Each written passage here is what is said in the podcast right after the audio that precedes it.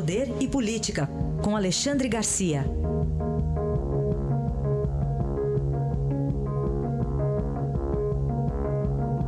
Alexandre, que como sempre está em Brasília e mais também de olho na greve que tem uh, manifestação até aí na capital federal também, né, Alexandre? Bom dia. Bom dia, pois é. Eu fiquei preocupado saindo de casa de manhã e ouvindo pelo rádio as informações de que aeroporto bloqueado, acesso ao aeroporto bloqueado com fogo, acessos a Brasília bloqueados com fogo. Aí eu me pergunto se isso é uma greve ou é uma, uma demonstração de força. Né? Porque não é uma greve pela razão, as pessoas ficam em casa porque acham que é justa. Não, as pessoas estão sendo obrigadas a não pegar o ônibus porque não tem ônibus, né? a, a, não pegar o metrô porque não tem metrô, né? a, a, ficar com medo de perder o avião. Né? Os, os, aeroportos estão pouco a pouco se normalizando. Mas, enfim, eh, não foi algo que tivesse convencido as pessoas. Né? Só, só uma demonstração de força com bloqueios é, por fogo, como eu disse, e até agressões. A gente viu isso dentro do aeroporto de Brasília hoje de manhã. Certamente. É, é em relação. São as bandeiras né, que estão tá, unindo aí a Força Sindical e a CUT, né? Uma.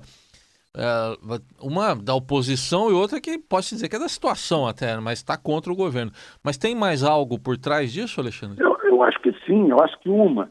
Né, o, a CLT, a, a modernização da CLT aprovou o fim do imposto sindical obrigatório. Contribuição sindical é o nome oficial desse imposto. Né? É um dia de trabalho que o trabalhador passa a ganhar por ano a mais, porque antes era obrigado a pagar para sustentar sindicato. Dá um dinheirão enorme, tanto que os salários das, dos diretores dos sindicatos são altíssimos em comparação com os salários dos, dos associados, dos que contribuem para o sindicato. Né? Então, perder isso significa perder aí um, uma fortuna. Em segundo lugar, é uma, uma tentativa de demonstrar força em relação à Lava Jato, que está pegando seus, seus líderes e tal, né, eh, para tentar intimidar o, o, juiz Sérgio Moro na, na relação com o Lula, principalmente. Né? Eu acho que tem esse, esse aspecto, esses dois aspectos, um fisiológico e outro político, que estão por trás desse movimento de hoje. E há contradições políticas também, Alexandre? Ah, bom, as contradições são enormes. Né? Porque se a gente for examinar, ah, na verdade, é, é contra a, o, a, aposentadoria mais baixa, é a que mais vai sofrer. Né? Ah, é a favor da aposentadoria mais alta. Olha, o judiciário o legislativo têm aposentadorias de 26 mil, 28 mil. Né? Compare com o trabalhador comum que chega aí a 1.800 no máximo e tal. Aí não faz a reforma da Previdência, estoura tudo não tem condições de pagar aposentadoria, como o Estado do Rio de Janeiro, por exemplo. Né? Lula percebeu isso em 2006, ele e o Palocci tentaram fazer uma reforma da Previdência, mas teve dois, dois empecilhos, né? até uma reforma maior que essa que acabou sendo aí mais resumida. O, o, dois empecilhos, as centrais sindicais não quiseram e apareceu o mensalão para atrapalhar. Aí Lula abandonou a, a reforma da Previdência e, e o déficit foi se acumulando. Então a primeira contradição é essa é de, é de prejudicar os mais fracos e beneficiar os mais fortes. A outra contradição também é se deixar o rombo, se não fizer nada, o rombo nas contas públicas causa inflação, e a inflação pega o mais pobre, porque o mais rico está aplicado no banco, tem uma, uma certa garantia de correção do seu dinheiro, o mais pobre que vai perder dinheiro né, uh, com a inflação.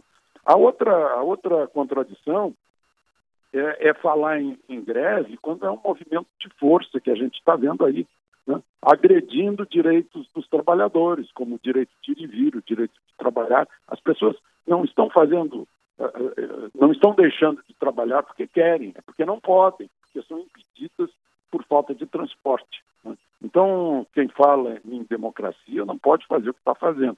Deixa crianças e jovens já vítimas do ensino medíocre brasileiro também sem um dia de aula. Né?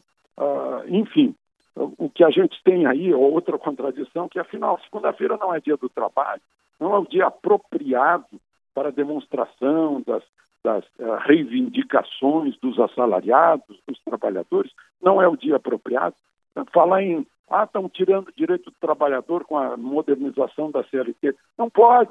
A modernização da CLT é lei ordinária, os direitos estão no artigo 7 da Constituição, que não foi mudada. estão todos os direitos lá. Então, uma série de contradições e a gente fica se perguntando, afinal, o que estão fazendo hoje, né? tirando um, um, um, dia de trabalho do país que precisa é, trabalhar, produzir, crescer e, sobretudo, retomar empregos. Análise de Alexandre Garcia diariamente aqui no Jornal Eldorado. Alexandre, bom fim de semana. Aproveitem o fim de semana até segunda.